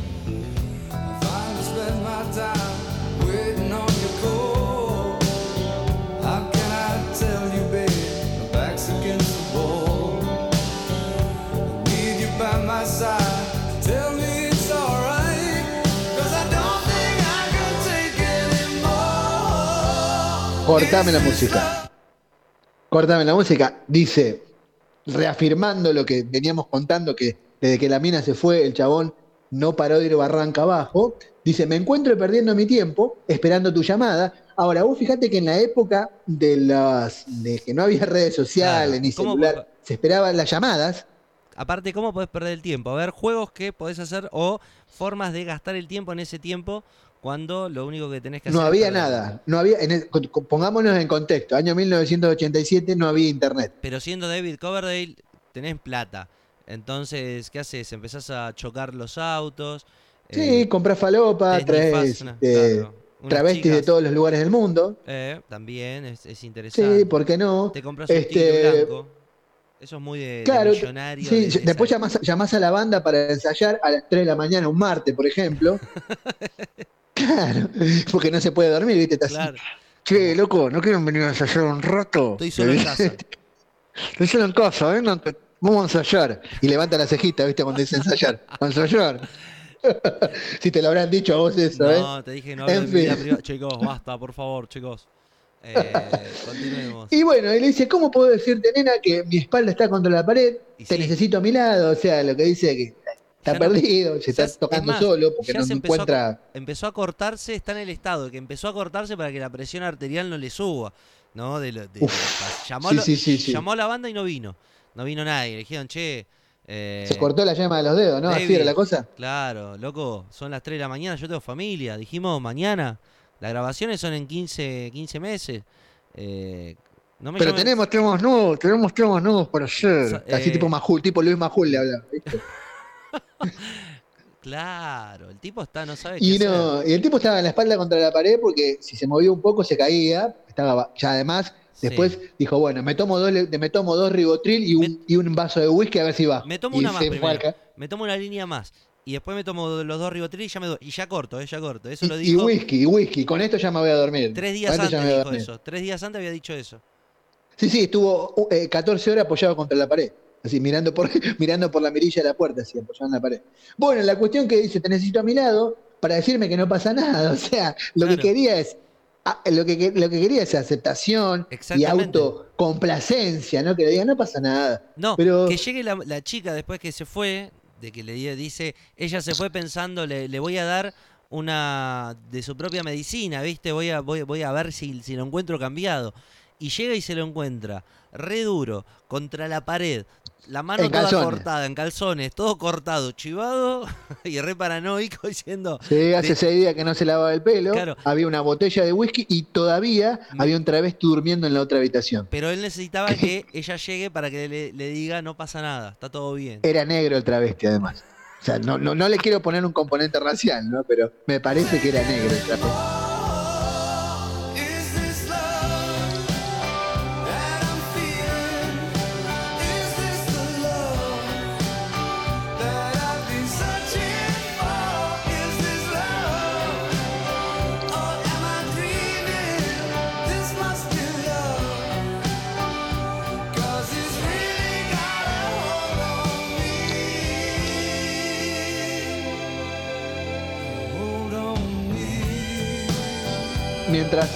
Suena el solo de fondo, bueno, lo que dice que es, esto es amor lo que estoy sintiendo, ella le dice, no, esto no es amor, esta no es forma de quererme, así, así como está, mirá lo que sos. No me puedes decir te quiero, pero yo te quiero. Ya. Y se duerme y se despierta. Claro. No, no Yo podía mantenerse quiero. en pie el tipo. Le decía, esto es amor. Esto es Esto, es amor. acá, esto lo hice por vos. Aparte, viste esa Claro. típica del, del manipulador, viste, que se destruye. Pero esto lo hice por, por- por vos, porque vos me dejaste. No, lo hiciste porque sos un drogón, un falopero, no porque te dejé. Porque te gusta la Porque te gusta la-. Claro. Porque te gusta la merengue. Entonces no me venga con me, me, me, me, me, me, me, me, me, me, Claro, que no, que, yo. Esto no es amor. A ver, ¿Viste amiga. cuando, el loco quiere, viste cuando el loco está muy, muy zarpado así que quiere, quiere en- en- en- enhebrar una idea y no le sale, dice porque vos, porque yo, porque vos, porque yo, porque le hablaba así y con el vaso de whisky, viste así. Y es el eh, Maradona, ¿no? El, eh, Sí, y ella lo miraba y decía, no sé si no, estaba seguro si llamar al cenarezo, a la policía o a un sicario. Al Cenarezo. ¿Te No, acordás del cenarezo? ¿Existirá todavía? eh, RPCP o RPA se llama. Así Bueno, se no llama importa. ahora, mira vos. ¿Y Fleco Dice- y Mal están todavía ahí? Eh, sigue- dice, este es el amor que he estado buscando. ¿Esto es amor o estoy soñando? Que, Porque tomó queta después. Qué dicotomía, ¿no? Eso debe ser amor, porque realmente me atrapó, me controla. Capaz que ya no le estaba hablando a la mina y fue toda una ilusión en la cual después de tres noches sin dormir quedó pasadísimo y, y estaba ya... Es que vino, vino, vino el sobrino que tiene 20 Ah, años, Ah, que iban a, la fiesta, a las fiestas electrónicas y le dijo, toma, tío, Tío, prueba esto. Y le, dio, es- y le dio ketamina. Y el viejo, que era un falopero de otra Mirá. época, le pegó, te imaginás. el viejo le dijo, mira, ahora te vas a hacer hombre, venía a tomar una raya con el tío. Y él le dice, no, tío, eso ya es de viejo, yo no tomo esa basura. Eso, se pasó de moda, eso le viene- dice. Eso se pasó de moda en los 90, viejo, viejo drogado. Eso viene en el culo de un bolita, yo no tomo. ¿Y en qué te pensás que vienen esas porquerías que tomamos? le? ¿Qué te pensás que viene una bandeja de plata, pelotudo? entonces el sobrino le da y le dice, toma, tomate una de estas pastillas. Y como Y le dio ketamina, como- ketamina le dio. Claro, y como, y como es un drogón, no se tomó una. No hizo una. Hizo como cuatro, cinco. Y bueno, ahí está. Sí, después empezó a los gritos porque había una araña caminando por, veía arañas caminando por las paredes. Los vecinos llamaron Y- a la policía. Encontraron Sí, un sí. mono. encontraron un mono. Sí, sí, sí, un mono y, y el travesti negro seguía durmiendo Seguía en la habitación, encima no sabía si estaba vivo o muerto. Ese nunca se Hacía despertó.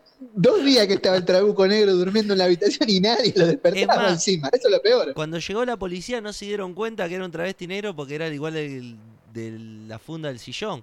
O sea, Pensaron que era una manda, claro, te iba a decir lo mismo. ¿Viste eso? Eso de, de- cuando tienen, viste, de, un- de un, de un este, che, nos van a. nos de van un a oso, sí, bueno, no importa, estamos, estamos en este momento de esparcimiento y lo tomamos todo como una distensión y un esparcimiento. Ustedes son muchachones, a ustedes les gusta. Continuemos, por favor. Entonces dice, eh, bueno, y se apoderó de mí y arranca la música de vuelta. Esto es Lágrimas de Mache.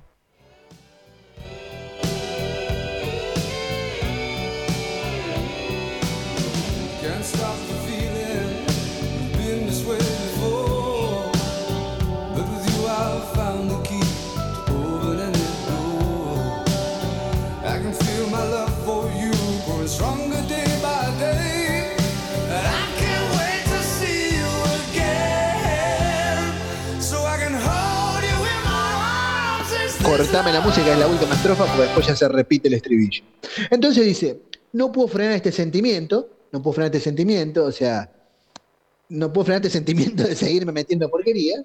Eh, he estado así antes, dice, mira, ahí está, he estado así antes. Muchas veces le dice ella.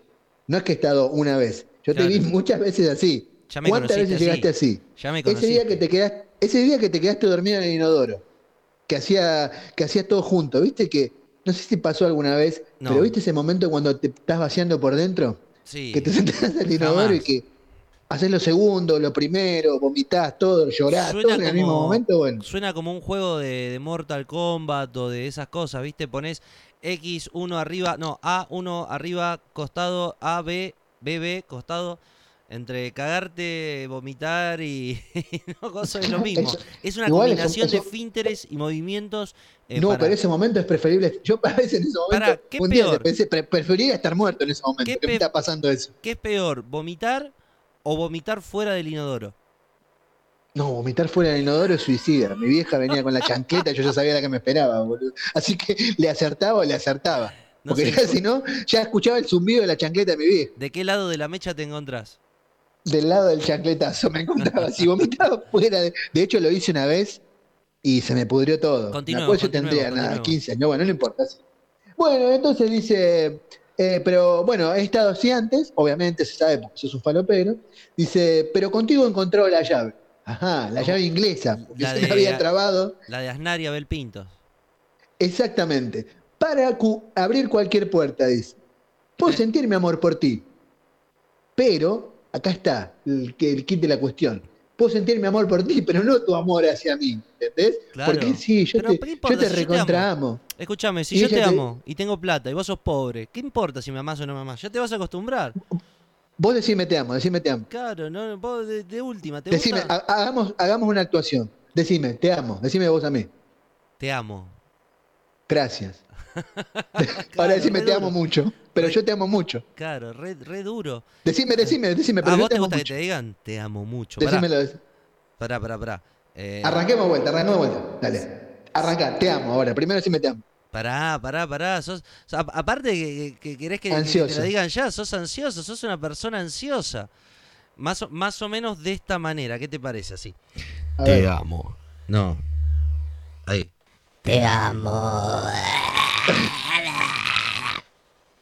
Gracias. Bueno, ahora decime que mamás mucho. Te amo mucho. Muchas gracias. Muchas gracias. Raquel, por favor no me dejes, Raquel, que voy a sufrir demasiado. Sí, te dejo porque sos un drogadicto. Más o menos. juguetitos nuevos, ¿no? Encontré un chichecito menos nuevo y ahora le. Esa fue la Hola Juan conversación. Carlos. Pará, pará, decíale a Juan Carlos cómo está chupa pija. Esa, esa fue la conversación de Navidad. ¿Vos me contaste cómo fue la Navidad? Bueno, Ahí está, mirá. continuemos. Bueno, y la cuestión que dice después de esto, si logro prender la, la tablet que se me está quedando sin batería, eh, a ver, ¿hasta qué parte habíamos llegado? Dame una mano, porque soy un Sí, viejo sí, y me sí. perdí. Ah, acá Bueno, está. Que puede abrir cualquier puerta, La llave. puedo sentir amor por ti, puedo sentir mi amor por ti, haciéndome más fuerte día a día, y no puedo esperar verte de nuevo para estrocharse en mi brazo. Nunca volvió aquí, ella. Nunca volvió. no, está, está flasheando. Ya ella ya tiene es- una familia nueva en Wisconsin, Alabama. El que le abrió la, el que le abrió la puerta eso, es Osvaldo, el vecino de atrás, del pasillo del fondo, que le Osvaldo. la puerta porque hace tres días que está la luz prendida Claro. y se escucha música fuerte y no se sabe si está vivo o muerto. Entonces le abre la puerta y él la ve a ella, pero en realidad ¿Qué pensás? ella nunca estuvo ahí, es producto de su imaginación. ¿A quién? ¿A Nisman lo mataron? Eh, a Nisman lo mataron. Eh, yo, eh, me- no sé, preferiría no hablar de ese tema porque. porque voy a decir alguna boludez y seguramente va a ser un chiste de mal gusto. No, no bien. Eh, ¿Para vos qué? ¿Para vos la más? A ver, contame, dame tu no, teoría. pero a ahora ver. que estás hablando y salió el tema del muchacho este que se encerró en la casa y que va a venir la madre, porque hace tres ¿Vos días que no estuvo falopeando, estuvo Claro. falopeando hace tres días seguidos y se murió? No sé, pero hay un, un docu, viste, de, de, los, de los Guns N' Roses, viste, en el año 93, que vinieron a la Argentina por segunda vez. ¿Y vos sabés quién es uno de los abogados que defiende a Daniel Greenberg? Sale re duro. ¿Quién es? Eh, eh, quien en ese momento era abogado, Ollarvide. Eh, Norberto Ollarvide, que estaba, pero ah, con- se le iba de un lado a la otro la carretilla.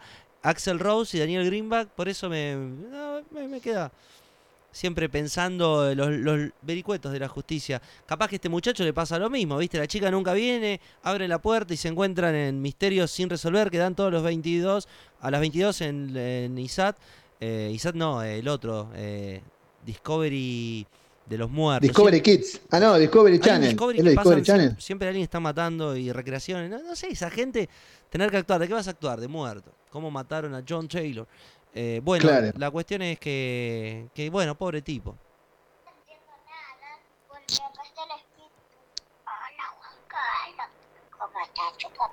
Esa es mi opinión. Perfecto. Prosigamos, ¿te parece?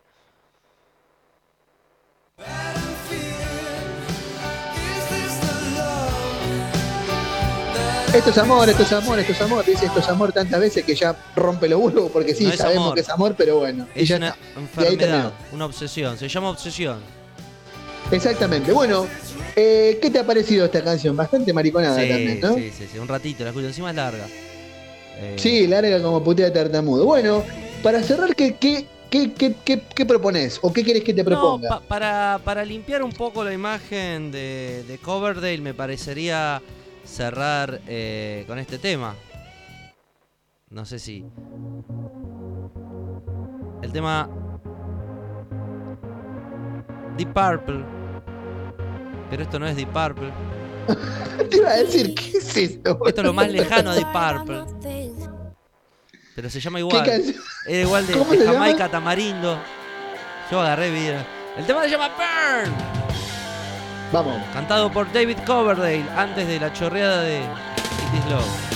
Estamos en punto y aparte, en vivo, también en el podcast.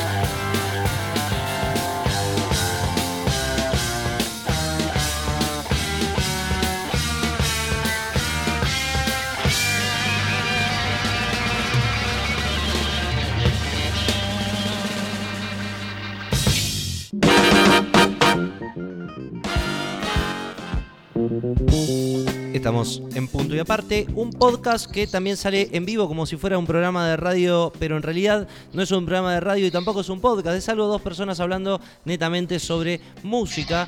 Creo que hay gente que se dedica a hacer cosas para poder etiquetarnos o llamarnos.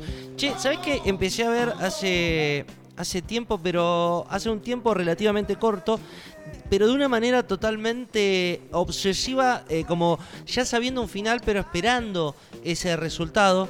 Eh, cuando comencé a ver, a ver, te digo, una serie sobre un grupo de eh, personas mayores que lideran una secta en la cual eh, se disputa todo un valle la distensión o la tensión violenta que hay entre una u otra situación de filosofía de la violencia o filosofía de la resistencia, el pensamiento y la, el equilibrio. ¿Cuál es la serie?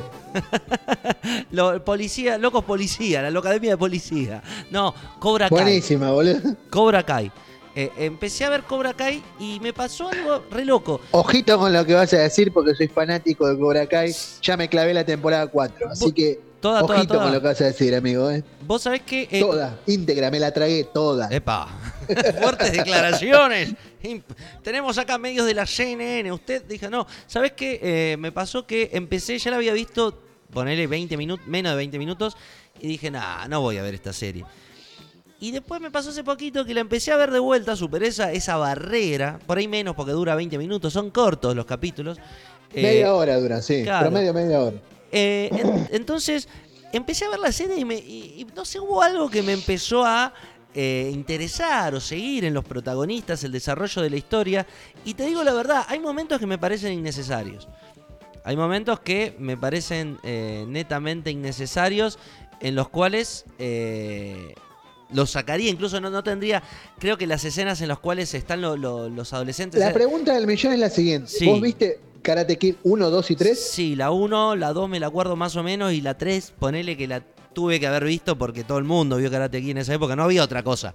Era o ves Karate Kid o no ves otra cosa, ¿no?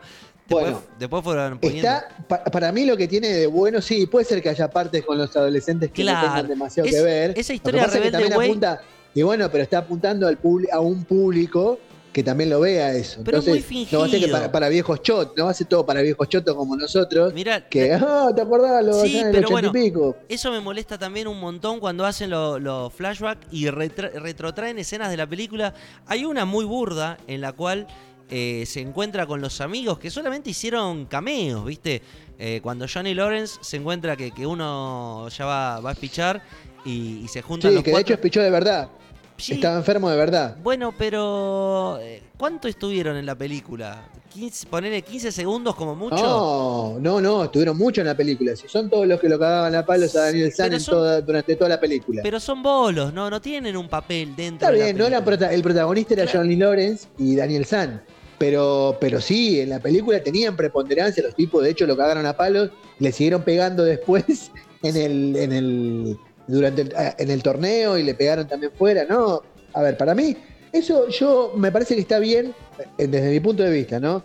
Que está bien reflejado ese flashback y todo eso. Lo que sí es que por ahí, por momentos es como demasiado cansador en demasiado citarlo al señor Miyagi, estar como si el señor Miyagi fuera el mismísimo Gandhi, ¿entendés? Pará un poco. Era un jardinero, ¿entendés? Era el portero de la casa, claro. Era, era un portero. ¿Viste? Yo siempre me siento, me pongo en la pared a ver el portero de mi edificio. ¿Qué decía? Seguramente lo que me llegará mentalmente será, ojalá que vuelva a los militos. Ojalá, claro. un viejo retrato. Claro. Bueno, pero a ver, eh, tiene mucho, mucho flashback eh, con, ese- con escenas de la película. Hay algo que me parece muy bueno, muy, muy bueno, y el giro, que por eso la seguí viendo, que es que te terminás poniendo del lado, de qué lado de la mecha te encontrás. Eh, te- Tal cual. Te terminás poniendo más del lado de eh, Johnny Lawrence, ¿no? Eh, En la 1. que, era, eh, que es el bullying que después él cuenta su historia y termina la posición de Daniel Laruso muy cuestionable. No te digo criticable, pero cuestionable hasta algún punto, ¿viste? Y lo Es- que pasa que. eh, eh, A mí ya no me cae de- de- y después siguen surgiendo cosas de Laruso, ¿eh? Mirá. Laruso hizo. de- eh, ¿qué, qué vas por la 2 vos? No, no, ya qué? estoy en la temporada 4, no me cuentes nada. Pero... Ah, no, no, bueno, sí. eh, de hecho lo viste, y de hecho en la 4 vas a ver algo de qué es lo que hizo. Bueno, mirale y después lo hablamos más adelante, pero tampoco es que Laruso me haga agua bendita. Claro, Solo por tener cara de boludo no era. Eso es, ese giro argumental me parece muy bueno. Eso De- está bien, sí, a mí me parece lo mismo. sí. Después a, a Johnny Lawrence lo hacen ya más parecido a Homero Simpson, ¿no? O como, o como a un- al teniente Dan, que, que era un borracho. Claro, un loser total, un loser total. Y esa ya es una escena también que no me. No, no sé si es tan necesario explotar esa- esas partes de los personajes, porque la historia es muy sólida, está buena. Está buena. Después que todo se Sí. resuelva con karate me molesta. En la vida real esas cosas no ocurren. Y todos cuando pelean, pelean con karate, como si fuera una danza, ¿viste? Porque tampoco. Yo qui- quisiera saber en el reglamento del karate si hay algo válido en la película, ¿no? Si, si son técnicas o. Yo o- calculo que no, yo calculo, pero ¿quién lo sabe? y alguien que haga karate. Deberíamos consultar con alguien que haga karate, ¿no? Para...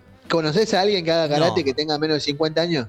No, no, no, no, no. Es No, una. es que no hay. Igual me, me- Es que- me es que- suena, claro, re un ambiente cerrado en el cual solo entras y sabes el código, que es golpe, golpe, esperás y un golpe más corto.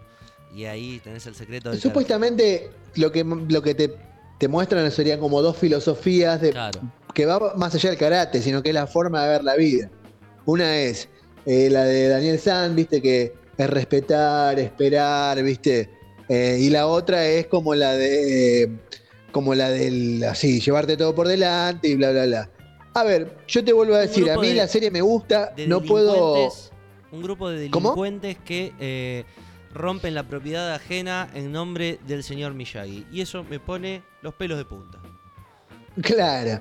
Eh, no sé, yo la verdad que no, no puedo ser este hacer muy, muy crítico, porque la verdad a mí la, la serie me gusta y de hecho me parece que tiene todavía para seguir dando. Y de hecho es fundamental que veas la 3 para ver la temporada 4, que veas la 3 de vuelta para ver la temporada 4, porque tiene algo ahí en la temporada 4 que es necesario tener conocimiento de la 3. Epa, epa. Eso es lo único que voy a decir sobre el tema. Bueno, y después. Eh, me- Sí, Perdón, sí. no, yo te quería decir, vi, me vi la nueva del Hombre Araña. No, ya entramos. Eh. Son, son dos idiomas distintos, ¿viste? Re- Estamos hablando de. ¿Qué tal? ¿Cómo, ¿Qué te pareció? A mí me encantó. Me pareció mejor que las, ante- que las últimas que viene haciendo este Marvel. chiquito Tom Holland. No, no, o sea, con el actor, porque hay como una especie de crossover donde eh, Marvel, esto lo dijo Pau ya la otra vez y te estaría bueno que mañana, si está ella, hablemos del tema, porque Ma- Marvel encontró un curro fenomenal con el tema de, la, de los multiversos. Entonces, al abrir los multiversos, que existen mundos paralelos en el mismo momento, digamos, te da la posibilidad, por ejemplo, de que los tres hombres araña, ¿vos la vas a ir a ver la película? No, no me interesa. Entonces te la spoileo. Aparecen los tres últimos hombres araña. Toby Maguire, eh, Garfield, no me acuerdo el nombre del segundo hombre araña, que fue el peor de los últimos tres, digamos. Y después aparece este, el último. Y se cruzan y aparecen también, hay un crossover de, de los villanos. Aparece el Doctor Octopus, aparece el Green Goblin hecho por Willem Dafoe. O sea que está bastante bien. Eh, de- te vuelvo a decir, y aparece el Doctor Strange también, lo ponen obviamente con la eh, total intención De vender Un de la película nueva que va a salir, ah, claro, lo que va a ser, porque ahora va a salir una nueva del Doctor Strange. Ah. Entonces el Doctor Strange te aparece, digamos, en la película él es el que abre el multiverso, bueno, toda esa cuestión. La cuestión es que, para mí, la película. No se les está escapa buena. una a los de Marvel. No, no, y te la dejan abierta. Después, te- aparte al final, viste que te aparece la escena. apar- después de la escena al final, ahora aparece una escena post créditos y otra escena más, porque te meten, tenés que quedarte hasta que termina todo. Eh, es muy interesante que también lo van a meter a Venom. El último Venom, que fue muy bueno, a mí me gustó por lo menos. O sea, Venom, que ya apareció en el Hombre Araña, que peleó contra el Hombre Araña, eh, que era Tobey Maguire, que, que estuvo cuando el Hombre Araña peleó contra el Sandman y, Venom, que se metió en el mismo además. Así que está bueno. Marvel encontró, te vuelvo a decir, encontró super curro con esto de los multiversos, como para seguir abriendo historias, historias. Entonces, inagotable la fuente y los crossovers que pueda haber además son inagotables. Así que para mí está muy buena. Eh, yo le doy 4 Andrés. Bien. Me vi Some Kind of Monster. Muy bueno. ¿Me- ¿Te gustó? La verdad que sí. La verdad que sí. Es un documental sobre Metallica. Lo pueden encontrar en Netflix. Sí, lo habíamos, yo te, lo- te lo había comentado, ya no te lo acordás porque sos un señor con mala es que, memoria. es que cuando vi la, la, la película dije, estaba, viste, cuando lo pasa no podés ver en ciertos momentos algo sin, sin distraerte. Y cuando lo vi me dije, bueno, este es el momento. La verdad que me encantó eh, ver la transición, la, la- la personalidad enfrentada y más allá de eso, el laburo que hay detrás de una banda que, que uno, más allá de que son hipermillonarios y que es el sueño del pibe estar en una banda, tiene también sus sacrificios y es muy bueno que lo, que lo hayan podido documentar, ¿no? También por otro lado, deja entrever eh, la problemática que no escapa a, ninguna, a ningún ámbito laboral y ningún ámbito social, ¿no? Que puede tener cualquier persona.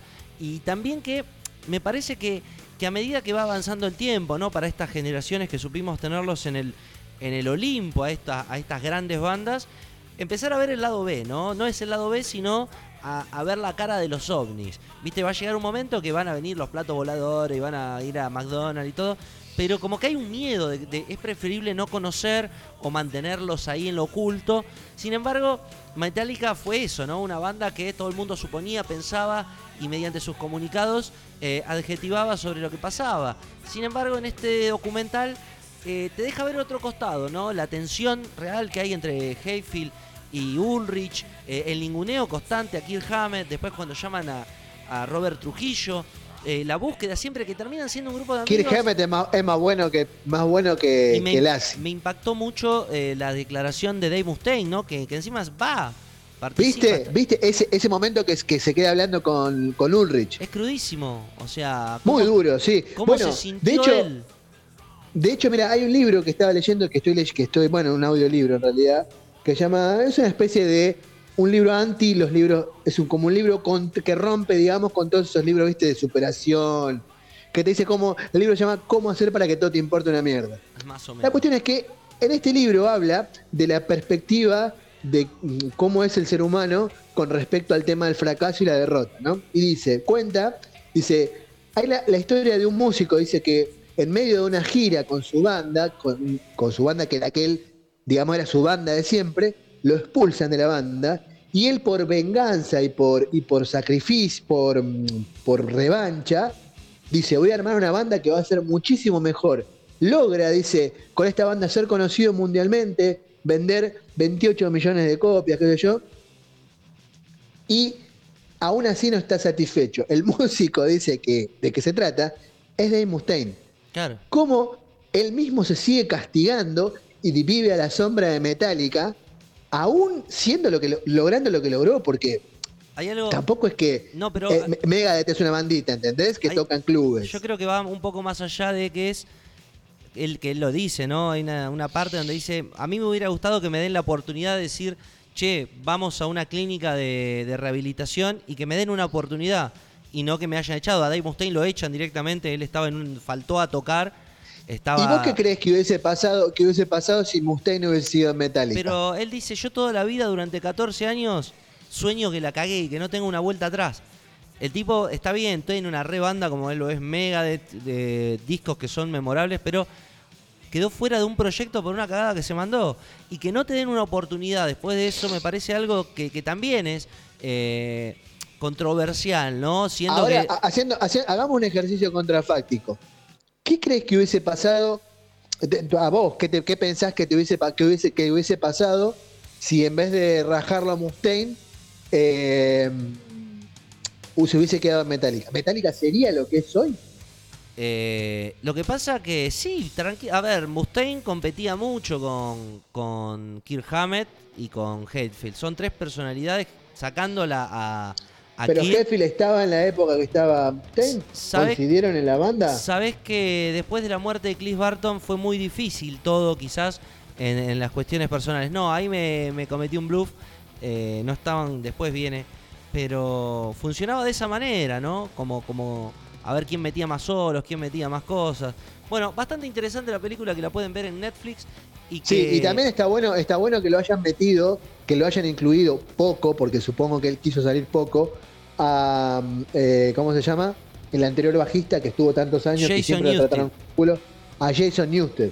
Estuvo sí. bien, está muy bien la postura de Newsted Sí. respecto de lo que dice, respecto de la banda, ¿viste? Que dice, como esto lo tendríamos que haber arreglado hablando, no tenemos que venir con un tipo, un coach, para que arregle las cosas. El más sincero, ¿eh? Eh, sí, a mí también me pareció el más sincero y me pareció así como, como muy. El tipo como que tomó la. A diferencia de Mustaine, que Mustaine, a pesar de tener, de haber logrado todo lo que logró con, con Megadeth, estaba todavía llorisqueando porque lo, rajaron de Metallica. Newsted se fue de Metallica. Y, se, y, como que dijo, bueno, toma en tu cara todo lo que me maltrataron y todo eso. Porque viste que al principio ellos como que dudan de que van a poder encontrar otro bajista como Newsted. Sí. Así que está, me, me- gusta la postura que tomó Newsted respecto de eso. Se me voy a tocar una banda pedorra, ya hice lo que tenía que hacer Metallica, ya está. Nada, está, está bueno, está muy bueno. Bueno, ¿escuchamos un tema? Bueno, dale, le escuchamos un tema y ya vamos, vamos quién? ¿Qué este, llegando a la, a la estación terminal. Eh, quiero escuchar em, One de Metallica. Esto es punto y aparte. Estamos en vivo y también nos podés escuchar después.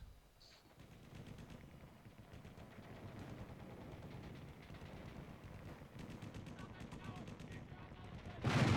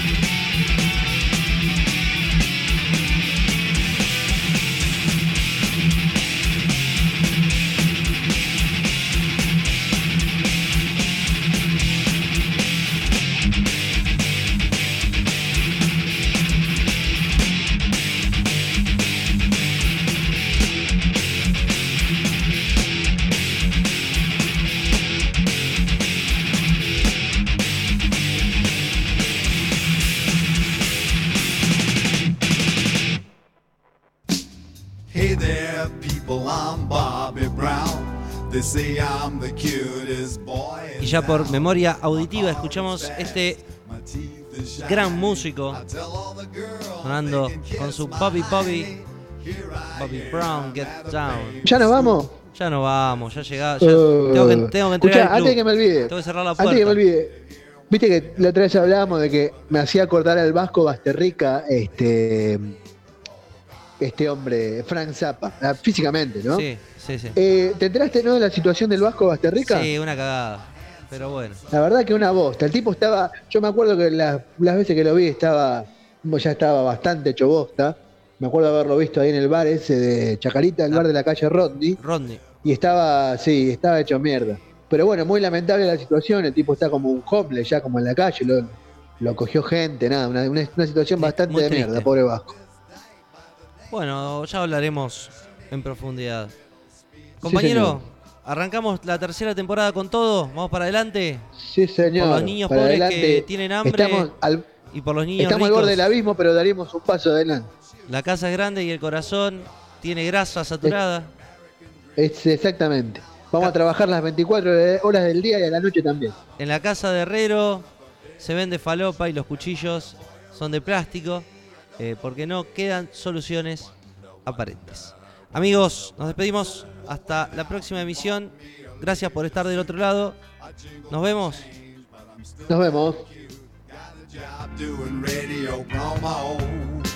And none of the jocks can even tell I'm a homo. Eventually, me and a friend sort of drifted along into S&M. I can take about an hour on the Tower of Power, as long as I get a little golden shower. Oh God, I am the American dream, with a spindle up my butt till it makes me scream, and I'll do anything to get ahead. I'll lay awake nights saying thank you, Fred. Oh God, oh God.